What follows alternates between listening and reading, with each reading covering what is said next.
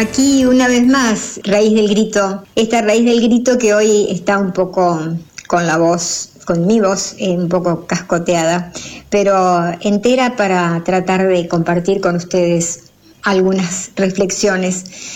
Permítanme reflexionar eh, en voz alta y con ustedes allí escuchándome.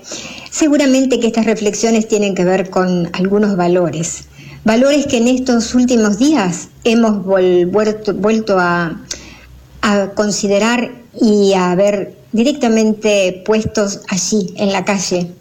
La calle que es nuestra, la calle que ha sido siempre eh, de las fuerzas populares. Y cuando digo esto estoy diciendo eh, qué bueno, qué bueno que solamente el valor, el valor de esas personas eh, estuvo allí diciendo, diciendo a las calles lo que querían decir y haciéndolo todos los días.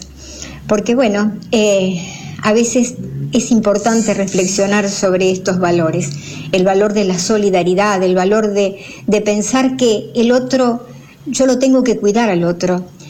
Eh, y todas las veces que esto pasa, mi reflexión y mi pregunta es, ¿qué habrían dicho ellos? Nuestros queridos 30.000 compañeros desaparecidos. ¿Qué habrían hecho ellos? Y la, y la respuesta es, es una sola. Seguramente estarían allí.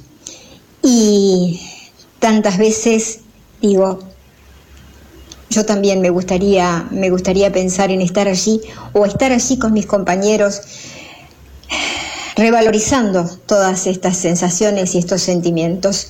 Y hoy cuando escucho eh, hablar de su lucha y de la lucha de todos los días como, como jóvenes, como jóvenes que tenían ideales, como jóvenes que vivían en comunidad, porque se, se entendía que la comunidad es mucho más que la historia propia. Y esa historia los encontró a todos juntos y esta es la historia que nosotros no debemos dejar nunca de compartir.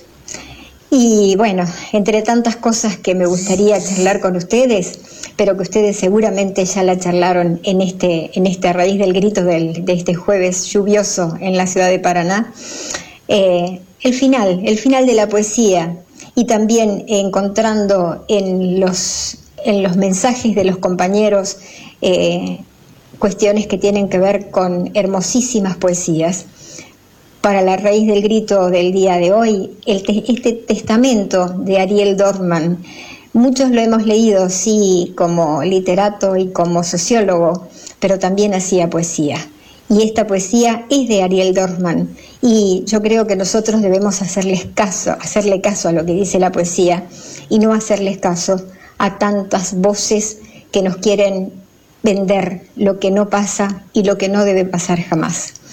Así que para la raíz del grito del día de hoy, esta poesía que se titula Testamento de Ariel Dorfman. Cuando te digan que no estoy preso, no les creas. Tendrán que reconocerlo algún día. Cuando te digan que me soltaron, no les creas. Tendrán que reconocer que es mentira algún día.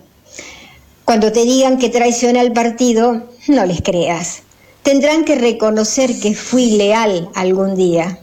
Cuando te digan que estoy en Francia, no les creas, no les creas cuando te muestran mi carnet falso. No, no, no, no les creas, no les creas cuando te muestren eh, mi carnet y es falso. No les creas cuando te muestren la foto de mi cuerpo. No les creas. No les creas cuando te digan que la luna es la luna, si te dicen que la luna es luna. Que esta es mi voz en una grabadora, que esta es mi firma en un papel, si dicen que un árbol es un árbol, no les creas. No les creas nada de lo que te digan, nada de lo que te juren, nada de lo que te muestren. No les creas. Y cuando finalmente llegue el día, cuando te pidan que pases a reconocer el cadáver y ahí me veas, y una voz te diga, lo matamos, se nos escapó en la tortura, está muerto. Cuando te digan que estoy enteramente, absolutamente muerto, no les creas. Te digo, no les creas, no les creas, no, no les creas.